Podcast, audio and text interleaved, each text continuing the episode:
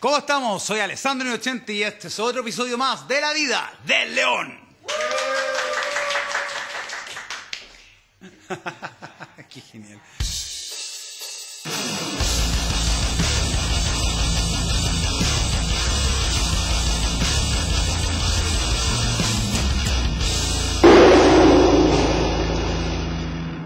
¿Cómo estamos? ¿Qué tal? Este es un día nuevo y este es un episodio diferente porque hoy día es primera vez que tenemos público en vivo. Mira. Así que me siento un conferencista. Entrete porque es algo nuevo, diferente y como siempre digo, me gusta hacer cosas desafiantes que me enseñen a aprender habilidades nuevas y a luchar contra las eh, cosas que complican. Entonces, como esto es aprendizaje eterno, hemos tenido que, por ejemplo, el concepto lumínico hoy día fue un poco más diferente y estoy rodeado de gente, me pone un poco nervioso, pero bacán. Muchas gracias a todos los que vinieron a verme. Eh, eso, hoy día vamos a hablar, como esto es en vivo y hay gente para que se entretengan, eh, vamos a hacer como un, no sé si resumen, pero es un con- concepto como más eh, diferente y entretenido que se llama 10 consejos de vida. Me puse 10 consejos de vida, verdad. Y eh, en el fondo son como 10 lecciones que son como cosas que he leído, he ido aprendiendo con experiencia y qué sé yo, como para ayudar a la gente a que esté como mejor y así pueda estar, eh, bueno, lo que siempre digo, pues, más empoderado, más feliz, más libre y cosas que te enseñan también como a tener como más conciencias eh, psicológicas, sociales con las otras personas y qué sé yo. ¿cachai? Porque hay cosas que de repente pasan que en la vida uno no, no maneja tanto cuando estáis como en, modo de funcionar nomás, te empiezan a pasar cosas y tú no sabes por qué te estáis frustrando tanto o por qué las cosas no ocurren como tú quisieras. Entonces, dentro de eso, bueno, primero, eh, me voy a presentar un poco. Yo soy Alessandro Inocenti. Eh, yo hago estos videos hace ya un... Esta es la segunda temporada, llevamos como 25 capítulos ya. Y había partido hace un año atrás. Y todo esto lo partí porque en el fondo yo he pasado por muchas experiencias que son experiencias que ya lo conté la temporada pasada en el primer capítulo, pero para la gente acá que no sabe, He pasado por experiencias bien fuertes que me han hecho aprender un montón de cosas. He estado en centros de rehabilitación, he tenido problemas de adicciones, con una depresión súper fuerte. Entonces, dentro de eso, he ocupado mi tiempo en el último año y medio en mejorarme y automejorarme y con esto poder ayudar a gente que también pueda estar en el mismo problema. De hecho, la idea mía es poder lograr eh, tener gente que tenga problemas y venga y me pida ayuda y yo pueda ayudarlo y orientarlo un poco, como otra gente no lo pudo hacer tal vez porque no sabían cómo. Porque no es un tema tan sencillo el tema de la salud mental. Entonces, dado eso, eh, tengo que decir dos cosas que son súper cortitas. Hay un concepto que se llama neuroplasticidad y un concepto que se llama programación neurolingüística. No voy a entrar en eso, hay unos capítulos de eso, pero lo que tengo que decir de eso es que la neuroplasticidad es la capacidad que tiene la cabeza de aprender cosas nuevas. Es todo un proceso científico de por qué eso pasa y es por cómo uno puede ser capaz de, con la edad, aunque seas muy viejo, igual ir aprendiendo cosas nuevas. Tal vez al principio te cuesta más, pero esto es como una bola de nieve donde vas aprendiendo cosas nuevas y después aprendes a aprender y tu mente se vuelve más abierta.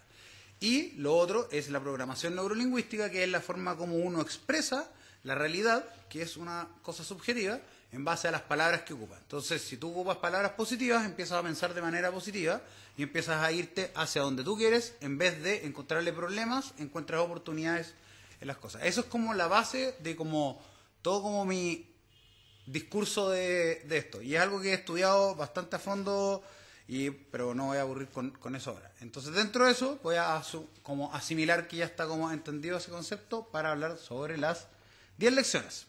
Entonces, eh, lo que voy a hacer acá es hablar una cosa y de, de esa voy a sacar una pequeña historia de algo que me haya pasado y ahí no sé, pues podemos verlo, porque como, como, como digo, esta es como primera vez que hago esta cosa así con público, entonces no sé si es más entrete que yo hable o si de repente quieren hablar me dicen, hey, agarran el micrófono y dicen, hey, y vamos viendo cómo hacerlo. Entonces, bueno, lo primero que quería decir es, lección número uno, esto lo aprendí a patada, que uno tiene que aprender en quién confiar. Porque al final de cuentas, está bien que uno tiene que confiar en las personas, pero una cosa que sí me he dado cuenta es que no toda la gente que uno tiene alrededor desea el bien de uno. Y no creo que en esencia el ser humano sea una persona, o sea, que, la humanidad sea maligna por esencia, pero yo creo que sí hay gente que por ciertas razones y ciertas formas de cómo ve la vida, de alguna manera esas personas a ti o te envidian, o te juzgan, o tienen miles de cosas negativas que... Y hay gente que hasta te desea el mal. Por ejemplo, en, el lugar de trabajo, por ejemplo. Hay gente que tal vez piensa que tú estás con él en, la en el mismo trabajo y, y si a ti te ascienden, él pierde. Hay jefes, por ejemplo, que de repente miran para abajo y dicen, yo a este no le voy a dar mucha responsabilidad porque si no, capaz que me acerruche el piso. En el fondo es como, me estás haciendo un hoyito para que yo me caiga y se pongan en mi posición. Y esas cosas son reales, o sea, no, no, es, no, no es mentira. Ahora, tampoco la idea es pasarse para el otro lado y ser una persona 100% desconfiada, porque al final de cuentas tampoco lo pasas bien, porque en el fondo si estás cuidándote tu espalda todo el día, es como que no disfrutáis igual tiene que haber un momento de la vida donde tú puedas relajarte y tener como tu espacio de confianza. Puede ser tu pareja, puede ser tu familia, pueden ser tus amigos, el grupo, no sé, yo tengo una banda, ahí está mi compadre la banda, el Boni, ahí no va a salir, pero está saludando ahí. gran guitarrista ahí. Eh, de hecho, ese es un buen ejemplo que voy a poner, que yo, por ejemplo, yo he contado el tema de cuando viví en este barrio, que de hecho ahora estamos en el mismo barrio, pero en un lugar a dos cuadras de una casa que yo me tomé cuando era anarquista. Y en esa casa que me tomé, eh, habían temas de poder y todos se peleaban y al final de cuentas como que hablan del anarquismo, pero en verdad lo que querían era un lugar para ganar plata con fiestas clandestinas. Entonces yo vivía en otra casa que quedaba un poco más acá, a dos cuadras de acá, y la cosa es que toda la gente que estaba ahí en teoría eran mis amigos, pero yo vivía una vida muy intensa y se fue a vivir toda la banda que tenía en ese momento. Eh, y dos personas de esa banda me empezaron a jugar como para atrás. Y al principio no me di cuenta, después me empecé a dar cuenta, pero como tenía una vida muy intensa y básicamente eran como droga, intensidad, relación tóxica y gente eh, que me jugaba para atrás y me hacía porque después me empecé a dar cuenta de eso.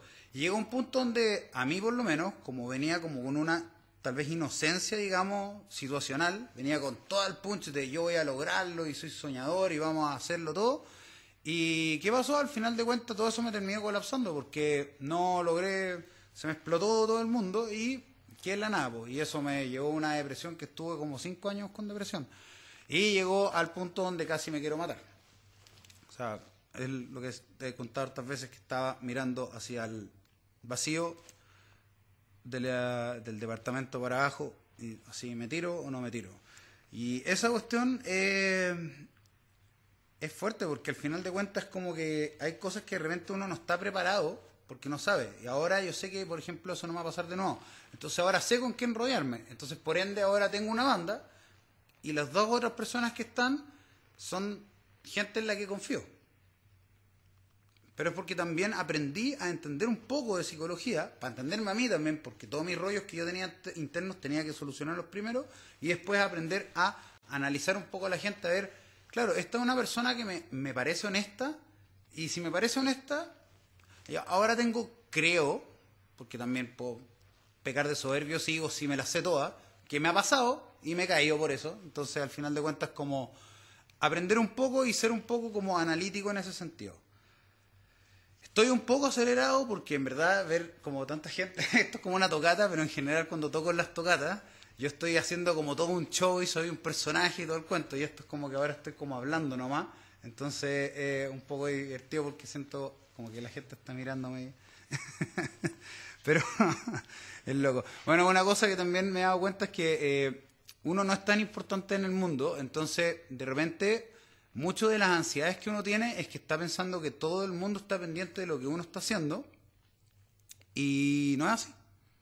En general, mucha gente está pendiente de sus propios problemas. Entonces uno, por ejemplo, va a una discoteca y está lleno de gente y tú sentís que te están todos mirando. Y en verdad no te están todos mirando porque cada uno está en su cosa. Uno no es tan importante como cree. Y eso ayuda mucho a bajar la ansiedad. Eh, el punto número dos es aprende a autoanalizarte. Y esto eh, yo lo hablé en el capítulo del autoconocimiento. En el fondo es uno retirar la culpa de las cosas que uno hace y empezar a mirarlas de una manera como más eh, frías. Lo que he dicho de agarrar como que uno se sale de sí mismo y se mira desde afuera. Y eso hace que es, es una mirada como más racional. Entonces, ya que uno, como ser humano, es un ser que siente primero, por una cosa biológica, uno funciona con las emociones primero, porque son más primales y son más rápidas para la sobrevivencia uno tiene que tener eso, porque no podéis quedarte a mirar un león y quedarte pensando, ¿me va a comer o no me va a comer? Tenéis que salir corriendo. Te tiene que dar miedo y salir corriendo. O ser valiente y tratar de pelear con el león. No, no sacas nada con estar pensándolo porque el león te va a comer mientras tú estás perdiendo el tiempo pensando. Entonces, la emoción apaga el pensamiento. Pero cuando tú ya estás tranquilo, la idea es agarrar esto y empezar a hacerlo afuera y después lograr empezar a hacer eso cuando empiezan a, llegar estos momentos de emociones más fuertes. Entonces, por ejemplo, hay una cosa muy, muy loca porque eh, yo sé que de repente a mí me cuesta... Eh, yo tengo una personalidad que es relativamente como dominante y eso a alguna gente no, no, le, no le parece. Eh, generalmente gente también como personalidades dominantes, entonces como que tendemos a chocar. El tema es que eh, yo, como que antes pensaba así, yo soy una persona que hago cosas y voy para allá y por qué me, me ven de esta manera, qué sé yo. Y ahora pienso y digo, claro, pues quizás que yo de alguna manera, algunas cosas que hago pueden ser avasalladoras para otras personas y no me doy cuenta. Entonces ¿Cómo lo hago para darme cuenta? Ya tengo claro que tengo una personalidad de tal manera y me he ido como analizando eso para, por ejemplo, comerme el ego, que es lo que pasa de repente uno también, vuelvo, peca soberbio o ególatra, no, lo que yo hago, lo que yo digo, la cuestión. Y de hecho me pasó una cosa hace muy poco, ayer de hecho, que opiné una cosa en un grupo de WhatsApp que teníamos de una cosa, unas bandas, y es una opinión fuerte que tengo sobre el tema de la rehabilitación y los centros de rehabilitación, que de hecho es un tema del cual no sé si esto va a ser antes o después. Ese orden lo tenemos que ver, pero eh, es el tema que se va a hablar del tema de los centros de rehabilitación. Y dentro de eso, al final me peleé con la persona que estaba a cargo. Y ahí, claro, yo puedo opinar un montón de esa persona. Al final es mi opinión y la opinión de ella. La cosa es que al final yo opiné una cosa en un lugar donde la persona que estaba al mando, por ejemplo, opinaba diferente o sintió alguna cosa, tal vez tenía algo contra mí, no lo sé, pero la cosa es que si hubiera sido tal vez más analítico antes, me habría quedado callado. Ahora, eso lo hago mucho más ahora que antes, que decía todo lo que pensaba y de repente no me daba cuenta por qué, pero me ganaba la mala de un montón de personas. Después no entendía por qué. Pero es porque, claro, pues de repente, ahora sé que soy una persona que tal vez habla mucho y comunico mucho las cosas, y de repente hay cosas que me tengo que callar, por ejemplo.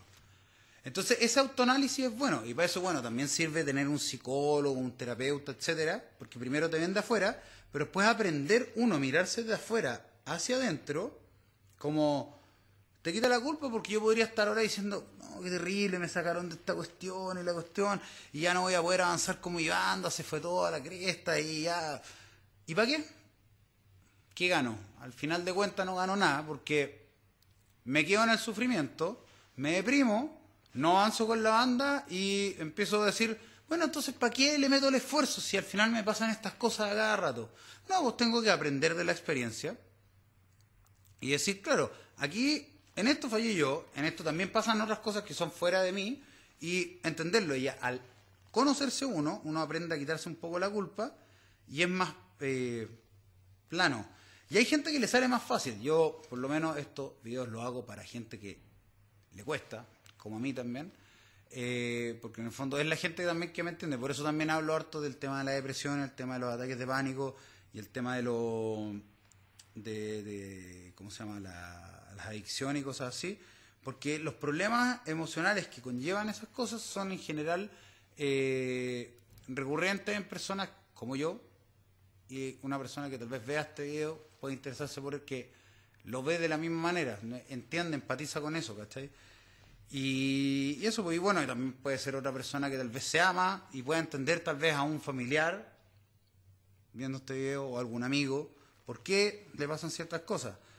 Y también entenderse uno porque al final de cuentas hay mucho de la gente que en general tiene la vida eh, como bien y no se dan cuenta que también tienen no sé cuántos problemas por detrás que hacen que muchas de las cosas de la vida no les estén funcionando bien porque al final de cuentas lo que hacen es andar haciendo como cagada tras cagada porque no aprenden, porque no, no, no se autoanalizan, no ven en qué están fallando y cuando fallan empiezan a tirarse la culpa y la culpa te empieza a tirar para abajo. Entonces ese es como el segundo consejo. Este es un consejo muy, muy, muy bueno y lo he ido aplicando cada vez con más ímpetu y cada vez me siento mejor. Eh, parte de lo que yo hablo siempre es la libertad. Yo creo que la libertad te empodera o el poder te da libertad. Eh, y cuando me refiero a poder, siempre lo digo, es poder hacer cosas. Entonces, ¿qué es lo que pasa? Hay mucho, por lo menos a mí me ha pasado, y hay mucha gente que le pasa que tiende a como aguantar mucho en ciertas relaciones por miedo a perder a esas otras personas y a quedarse solo, por ejemplo. Eh, porque no se valora uno y valora más al resto. Entonces, ¿qué pasa? La gente no te valora cuando tú no te valoras. En cambio, si tú te valoras mucho, puede que haya gente que te encuentre un pedante, pero por último ya te están dando importancia porque tú te estás dando importancia. No estoy diciendo que te vayas al otro extremo, estoy diciendo que encontremos el balance. Entonces, dentro de ese balance está el hecho de que va relacionado con lo anterior, al autoanalizarse uno y al ver que pasa estas cosas, empieza a decir, por ejemplo, me quito mis relaciones tóxicas. Si tus relaciones todas son de pelea, todas te quitan energía, y lo único que tenías drama en tu vida, también tenés que preguntarte por qué. Es como la ley de atracción, digámoslo de una manera esotérica. Uno atrae la energía. Pero si lo, quieres cambiar, tienes que hacer un esfuerzo consciente. Entonces, ¿cómo cambias eso? Te haces consciente de que, o sea, tú tienes una relación tóxica con esta persona, con esta, con esta, con esta. Y tú, yo por lo menos, lo veo de una manera científica. Y digo, ok, entonces Veamos, pues, esta persona, lo hago de esta manera, funcionó, no funciona, tóxico, ya. Lo hago de esta otra manera. Ahora yo cambio mi comportamiento, la otra persona sigue haciendo lo mismo, listo, adiós, para afuera. Y yo lo he hecho y cada vez se me hace más fácil eliminar gente de mi vida. ¿Por qué? Porque me he dado cuenta que muchas veces uno cree que tiene una relación con alguien, pero esa persona no tiene una relación contigo. O sea, él está en tu vida, él o ella está en tu vida, pero tú no estás en la suya. No te llaman, nunca te preguntan cómo estás. Tú tienes que estar llamando todo el tiempo. O cuando conversas siempre todas las cosas se tienen que tratar de esa persona. Eh, que es lo, que pasa con la gente que tiene la personalidad narcisista. Eh, ¿Cómo se llama? La gente que de repente te, trata mal, te, te tiran para abajo. Hay gente que proyecta sus propios miedos e inseguridades. A mí me ha pasado mucho con esto de la autosuperación, con mucha gente que, cuando empiezo como pa, pa, pa, pa, arriba, empiezan con comentarios como pasivos agresivos, como a decir, oye, sí, pero es que, oye, pero es que esto, y tú no podías hacer esto, oye, pero es que tú eres como una persona que me dijo una vez que era, yo le presté mi, mi, bicicleta para que anduviera y hiciera eh, para que ganara plata. Y, después le pedí mi bicicleta y me dice que yo soy como Kiko que con mi pelota. Entonces, una persona así, tú te la perdonás una vez, decís, pero si es mi amigo, si tiene el lado bueno y qué sé yo. Pero después otra, después otra, después otra. llega un punto donde decís, ¿sabéis que al final de cuentas esta persona es una resta de energía para mí? No me está aportando. Entonces, puede ser cruel, pero hay otra gente que es más, es más eh, concreta. Y esa gente como que se... Realmente es como que te alivianáis Y al final de cuentas, hagas lo que hagas, siempre va a haber alguien que va a estar en, contra de las cosas. Pero si tú te limitas por todo el resto de las personas y todo lo que piensan y todo lo que todas las otras personas dicen, al final de cuentas, ¿qué es lo que pasa? Tiene una existencia este porte. Y yo eso lo sé perfectamente porque cuando me fui de esta casa ocupa y estuve con depresión en la casa de mis papás, todo el mundo tenía una opinión de todo lo que yo tenía que hacer en la vida. Y yo te, estaba tan insegurizado que llegó un punto donde ya no salía de la casa y no podía hacer nada. No, me conseguía trabajo y no los podía mantener porque no podía llamar por teléfono, no podía salir de la casa, me daba miedo todo. Y a todo le preguntaba a todo el mundo la opinión, porque yo ya no sabía para dónde ir, hasta que yo me empecé a empoderar de nuevo. Y ahora estoy más libre, entonces yo digo, ya filo, o sea, pueden ser amigos de toda la vida, pero o al final de cuentas, una persona no te está llamando, yo, yo corto por los sandos, yo digo, ok, borráis el número. Libérate. Porque al final si estáis esperándote, ahora si te sale más fácil, eh, pero vuelvo a lo mismo, esto es como más para gente como obsesiva tipo yo, como gente que tiene problemas, hay gente que le sale más fácil no estar mirando el celular, a mí no, por ejemplo. A mí me cuesta, yo miro el celular y si tengo a alguien ahí y de repente digo, pues le voy a hablar y le voy a hablar, ¿y por qué no me hablan? ¿Por qué no me contestan? Mejor borrar nomás, chido, y te olvidáis. Desapareció tu vida. Ahora si te quieren hablar, ya es cosa de ellos. Tú sigues haciendo tus cosas. Porque la mayoría de la gente también sigue haciendo sus cosas. Y eso te hace que conserves energía, po. Y te enfocáis más, po, porque al final así las cosas que tú querís. Andáis más contento, no tienes esta mochila pesada, sobre todo la gente negativa, que es enfermante. La gente negativa te tira abajo, como, un, como vampiros emocionales que se les dice. Número cuatro, ponte metas. Las metas son importantes, a mí me han salvado la vida. Y las metas pueden ser cualquier cosa. Y puede ser realmente cualquier cosa. O sea, puedes ponerte la meta, yo quiero ser el más millonario del mundo. De ahí que lo logre o no. Y ahí es donde está lo que yo siempre digo, triunfar o morir. Tú puedes triunfar o morir intentándolo. Eso es por lo menos lo que yo pienso ahora. Y de seguir, y seguir, y seguir, y seguir, seguir dándole. Hasta que te aburráis o lo hagas o te mueras. Entonces, cuando tú terminas una meta, te pones otra meta, y otra meta, y otra meta. Y si tú te pones una meta gigante, vas pasito a pasito, completando metas, y eso te va poniendo feliz porque en el fondo completas una meta. Pongo el ejemplo acá de una persona que conozco que es seco para lo que se llama el gas, que es comprar y vender instrumentos. Y esta persona se está riendo en este momento, yo lo sé sin mirarlo. Y la cosa es que el hombre tiene un don para encontrar ofertas, no sé cómo lo logra, y todos los días sale que se compra una guitarra nueva, que se compra un amplificador, que lo vende, que esto, que lo compra, que lo vende, que va. Entonces tiene unas metas de llegar a cierta cosa y a puro cambio lo logra. Yo quiero aprender eso. Eh, es una habilidad excelente. Yo lo admiro. Lo admiro así, pero lo encuentro así de las mejores habilidades. Y llega con. Y, todas las cuestiones que yo me quiero comprar, este las tiene ahí, mira, cacha, me lo conseguí. Y digo, ¡guau! ¿Y eso es? Porque al final de cuentas tiene una meta. Él quiere llegar a tal parte y sabe ocupar esa herramienta. Ahora, yo tengo tal vez otra meta. Mi meta, por ejemplo, yo siempre lo he dicho, tocar en Madison Square Garden con la banda. Que lo logre o no lo logre, el tiempo lo dirá. Pero me pongo la meta por acá arriba. Y esa gente que te dice, no te pongas metas tan altas porque la desilusión. No, es como, Tú apuntas hasta el sol y tal vez llega a la luna. Y de ahí tú contemplas y dices, oye, igual llegué a la luna. ¿Cachai? Si tú ya eres una persona que piensa en positivo, eres capaz de alegrarte con todo lo que lograste y quedarte contento ahí. Si llegó al final de tu vida y llegaste ahí, tú decís, bueno, es que no llegué al sol, pero oye, hice mucho más de lo que otras personas hicieron. Y eso me tiene más, más contento. Por lo menos logré lo que yo quería. Para mí, yo hice para mí lo que yo quería. Eso te pone feliz. Y para salir de la depresión, y para salir de las adicciones tenéis que ponerte metas y de repente son metas pequeñas.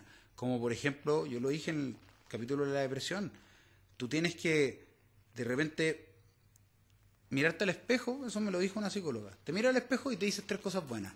Y hay mucha gente, esto de, lo mismo que hablo yo, de como la autosuperación y que los gurús y todo el cuento, y te dicen que las cosas como que hay que seguirlas con acciones.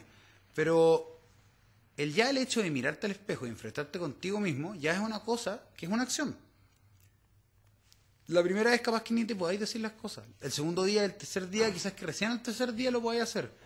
Pero ya trabaja, por ejemplo, la disciplina. Entonces, si tú te pones la meta de 30 días, decirte tres cosas buenas al espejo, ya estás cumpliendo una meta. Y ya cumpliste esa meta, entonces tú sabes que puedes hacer eso, entonces sabes que puedes hacer algo más.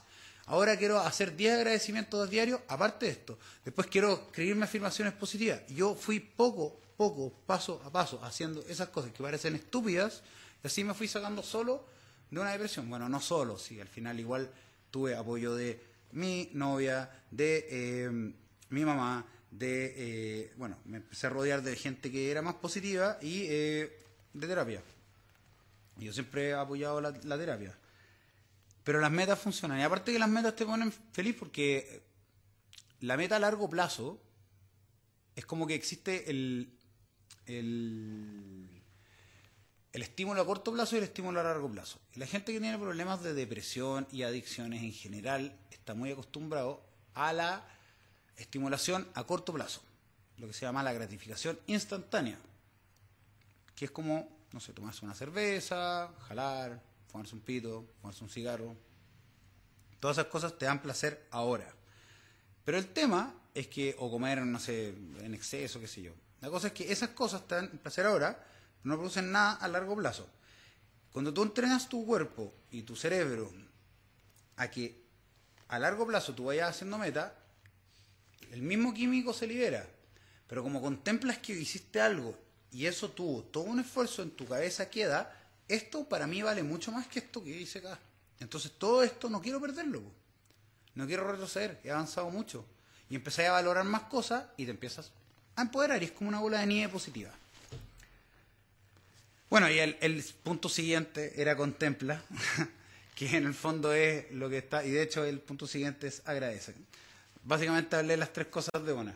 Eh, que, que van conectadas, porque en el fondo tú te puedes poner metas y metas y metas, y está, hay gente que trabaja y, básicamente se hacen adictos a trabajar, porque en el fondo se hacen adictos a no pensar, y es un, lo, lo convierten en un método de escape. Entonces, si tú quieres conseguir poder eterno, máximo y ser la persona más poderosa en el mundo, es como que puede estar en una carrera eterna.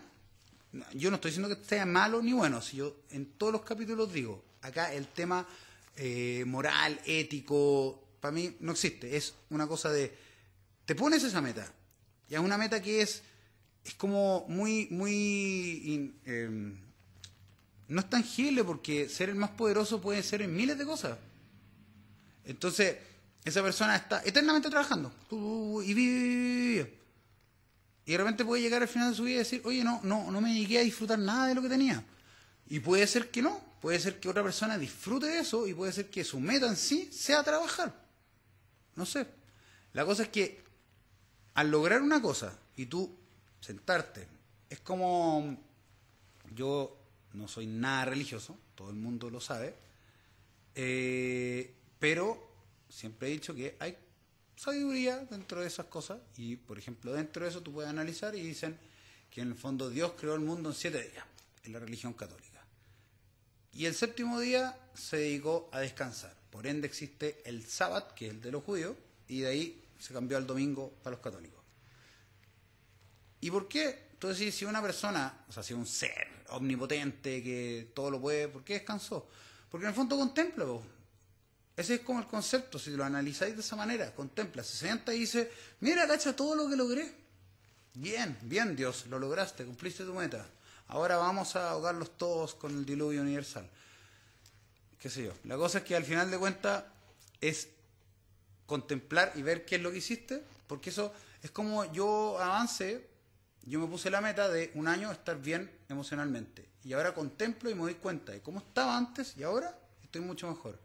Mi banda la partí hace un año de nuevo y ahora estamos, salimos a tocar, estamos, hoy día terminamos de ensayar, estamos sacando canciones del disco nuevo, ya estaba todo positivo, entonces es, es rico. Tengo una cosa, tengo una vida armada que me gusta, hago las cosas que me gusta, con mi cómic, tengo la otra banda que estoy armando, eh, y de repente tiene revés en la vida, pero ahora como que los puedo ver de esa manera porque contemplo todas las cosas que iba construyendo. Entonces ya no tengo una, una, una, un castillo de cartas en, en, arena, arena. Y agradecer. Y esto yo lo hacía antes, de hecho el otro día me puse a revisar cuadernos antiguos. Eh, de repente reviso porque tengo letras de canciones y cosas que he hecho y qué sé yo. Eh, y en un momento estuve así, cuando estaba así determinado, agradecía y escribía todos los días. Había hoja tras hoja, tras hoja, tras hoja de 10 agradecimientos. Y agradecía por cualquier cosa. Agradezco estar un día más vivo, agradezco estar feliz, agradezco tener una persona que me quiere, agradezco tener banda, agradezco tener salud, agradezco que entonces ahora el cerebro me funciona bien, que tengo todo mi cuerpo, agradezco que puedo tener comida, que tengo un techo, agradezco que hoy día me desperté de buen humor, agradezco que hoy día tuve un día bueno, agradezco que soy mejor eh, para soportar las situaciones malas y qué sé yo. Y eso te va empezando a programar la cabeza. Programación neurolingüística. Ahí pueden ver el video, se puede dejar el link y todo el cuento.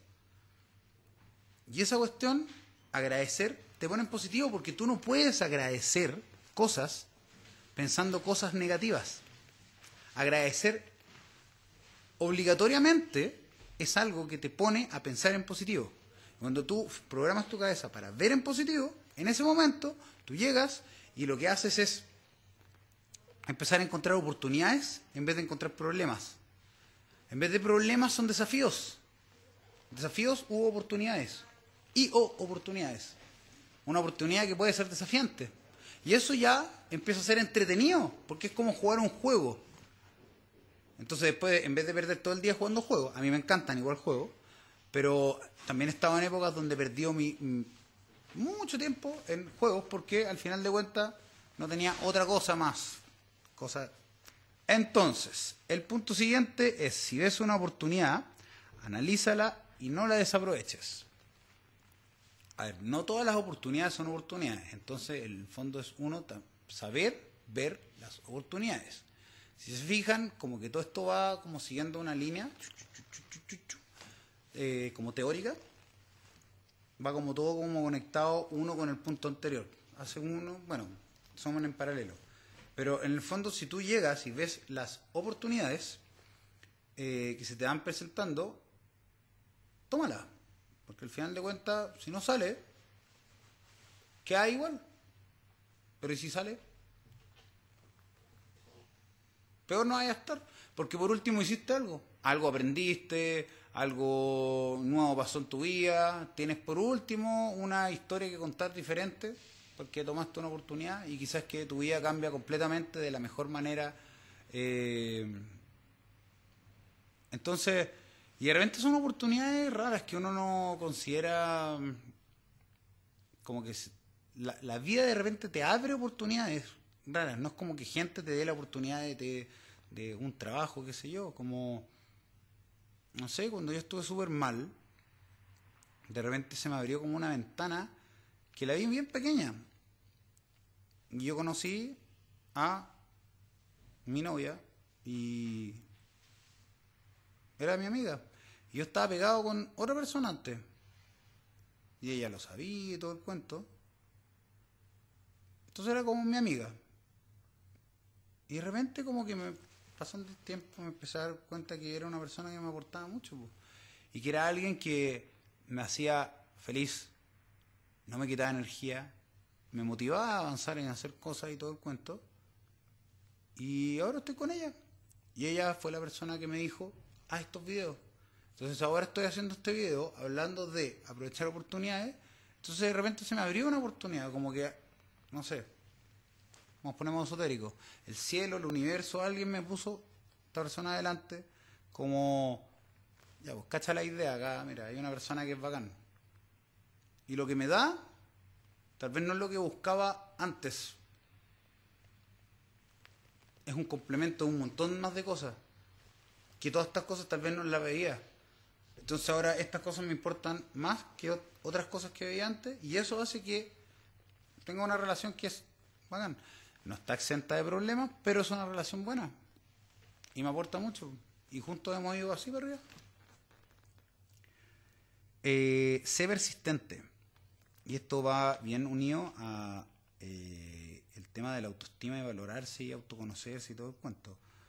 Porque cuando tú tienes baja autoestima, uno tiene, y de hecho dentro de los shorts estos que hago, los reels, hay uno que habla de el concepto del no me lo merezco, o el síndrome del impostor que se llama. Que uno de repente cree que las cosas como que no deberían sucederte porque ¿por qué te van a pasar algo bueno a ti? Te va a pasar algo malo, ¿por qué no te va Pero lo voy a pensar al revés, pues, ¿por qué no me puede pasar algo bueno a mí? ¿Por qué no puedo lograr las cosas? Yo ahora creo que soy capaz de hacer cosas. En algún momento creía que era capaz de comerme el mundo, y ahora lo creo de nuevo. Pero en otro momento sentía que no era capaz de hacer nada. Pero nada, o sea, no, no, no podía salir de mi casa. No podía salir de mi casa. O sea, llegaba y agarraba la cuestión de la puerta y no podía abrirla. Le abría y me empezaba a generar ansiedad y me dan ganas de ir a acostarme. Me quedaba acostado todo el día y me deprimía. Y ahora no, ahora al revés, así como me quiero comer el mundo. ¿Y eso es por qué? Porque al final de cuentas, ahora tengo una autoestima más alta porque yo logrando metas y todo esto acá.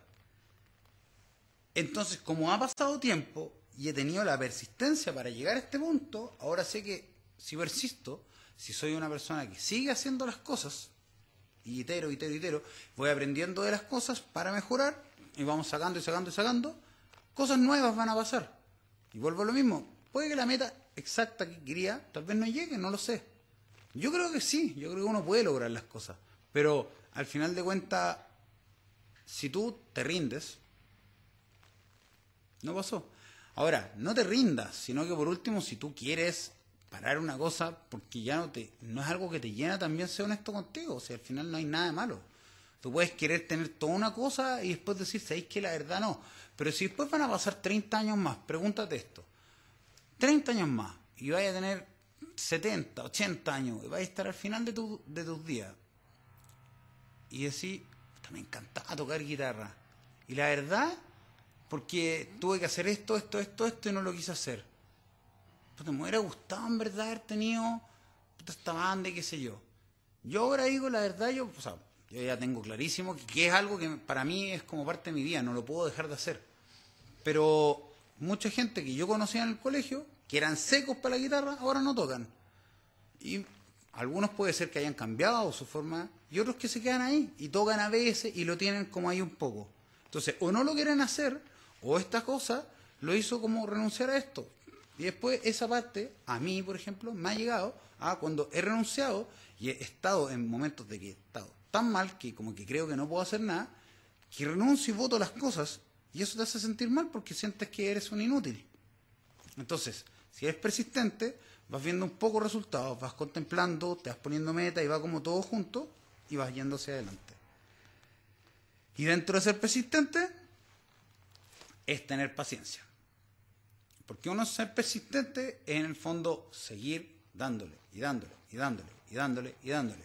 Y tener paciencia está en el sentido de, bueno, la cosa quizás que esté en un futuro incierto. Yo me puedo poner una moneda de cinco años y hablan mucho todos los coach y todos los que hablan de emprendimientos, de cosas de, superación personal, de miles de cosas, que en el fondo tú te pones meta y mientras más específicas sean tus metas, es más probable que las logres en el tiempo que tú quieras. Entonces tú te pones una meta específica. Yo de aquí a una semana voy a hacer tal cosa, tal día, tal hora, eh, después eh, a un mes, a cinco meses, a un año, dos años, cinco años, diez años, veinte años. En 20 años yo tengo que lograr tal cosa. Y es bueno escribir esas metas, porque ya es una acción. Y ahí cumpliste una meta, que es anotar todas tus metas. Ya listo, puedes contemplar que lograste esto. Y ahora empieza a hacerlo. Y ahí empieza a subdividirlo en miles, miles de mini tareas y qué sé yo. Entonces, si tú tienes una meta a largo plazo, sigues dándole y tienes paciencia. En el fondo decir, bueno, no tiene por qué llegar al tiro. Tendrá que llegar cuando llegue. Si no es en cinco años, ¿y qué pasa si no llegan cinco años? Bueno, sigo un año más, dos años más, cuatro años más etcétera. Y al final, el último punto, y de hecho es uno de los capítulos que hice la primera temporada, que fue hace harto años antes de cuando, antes de que me pasara toda la depresión gigante, cuando estaba saliendo de, de la casa Cuba, y me fui a hacerlo, a ir con mis papás. Es loco, porque no sabía todo lo que me iba a pasar y todo lo que iba a poder aprender al final después de todos estos años. Y El capítulo se llama Sé feliz ahora. Y es loco porque ver capítulos o cosas que tú pensabas hace no sé cuántos años después de que tú mismo no te escuchaste tu propio consejo, veo los capítulos y digo, entonces qué pasó si lo tenía tan claro? Porque la vida al final te tira bolas curvas y patadas en la raja y qué sé yo. Pero en el fondo, tú te puedes poner mil metas, puedes lograrla, puedes no lograrla. Existe caos y pueden pasar miles de cosas. Puedes perder un brazo, una pierna, te puede dar cáncer, te pueden decir que te queda una semana de vida, te puedes morir mañana.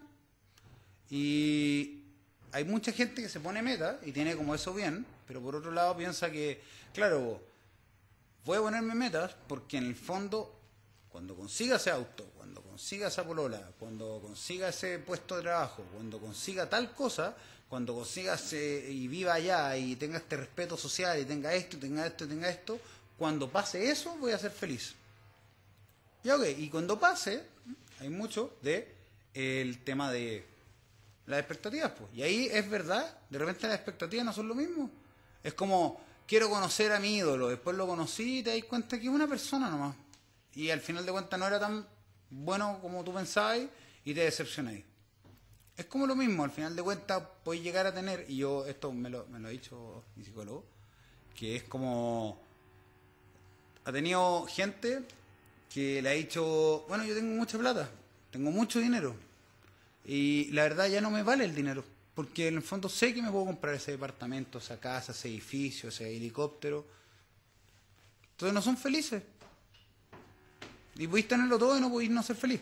Ahora, no quiere decir que la gente que tenga dinero es infeliz. Eso es una falacia lógica, que también es un pensamiento limitante, porque en el fondo, vuelvo a lo mismo, sé feliz ahora. Tú puedes ser feliz con o sin dinero. Ojalá que tenga harto dinero para que a hacer lo que queráis. Si no te interesa dinero, no lo tengáis, porque al final de cuentas la idea es que hagas lo que tú quieras para que tú seas feliz. Pero si no eres feliz ahora con lo que tienes, no lo vas a hacer tampoco después porque siempre vas a querer otra cosa, porque el pasto siempre va a ser más verde al lado. Si te comparáis con el resto, por ejemplo. Y el, el, el tema es, por ejemplo, no sé yo qué es nada, nada. Y ahora tengo un, vivo en un departamento que en este momento es chiquitito, pero es acogedor y tengo mi lugar, está el lugar donde está mi novia y, y de repente estamos viendo películas y de repente estoy acá y, y, tomamos desayuno juntos y tenemos como nuestros lugares y nuestros momentos y como que hacer esto y planear esto y tenemos nuestras citas de tomar café donde a veces son como reuniones de trabajo. me encanta mi vida, me encanta, lo paso súper bien. Y no tengo mucho, pero sí quiero lograr un montón de cosas y quiero tener harto, porque soy ambicioso y encuentro que la ambición es buena.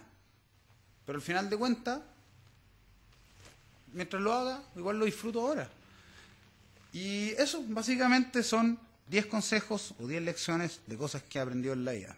Hay cosas que de repente, y palabras que que hay gente que le hacen shock. Por ejemplo, el tema del poder o la ambición. Porque son palabras que están muy mal malogradas y la gente tiende a como mucha gente, no todos, pero tienden como a, darle como una, así como el ambicioso es malo. Y eso es muy loco porque al final es una cosa que también está muy impuesta por cánones sociales que de repente vienen de acuerdo, por ejemplo, a las religiones. ¿Cachai? Y esas cosas son subjetivas. No tienen por qué ser malos ni buenos. Haz lo que a ti te haga feliz. Si tú tienes una sola vida, una, se fuiste disfrútalo. Sé feliz ahora. Yo estoy feliz ahora con la gente acá que me está viendo. No sé si me están viendo o no me están viendo porque no alcanzo a ver acá la luz. Y eso, pero me entretengo. Esto es una experiencia nueva, nunca la había hecho. Es choro. Tengo así como un checklist. Y eso. Así que muchas gracias a todos los que han visto el capítulo. Y ahora vamos a hacer algo muy novedoso. Si es que funciona, si no funciona, está bien. Eh, y vamos a pasar al Patreon. Y voy a terminar el capítulo, como digo siempre, diciendo que, como digo siempre, la actitud es todo, la determinación es absoluta y hay que vivir como león.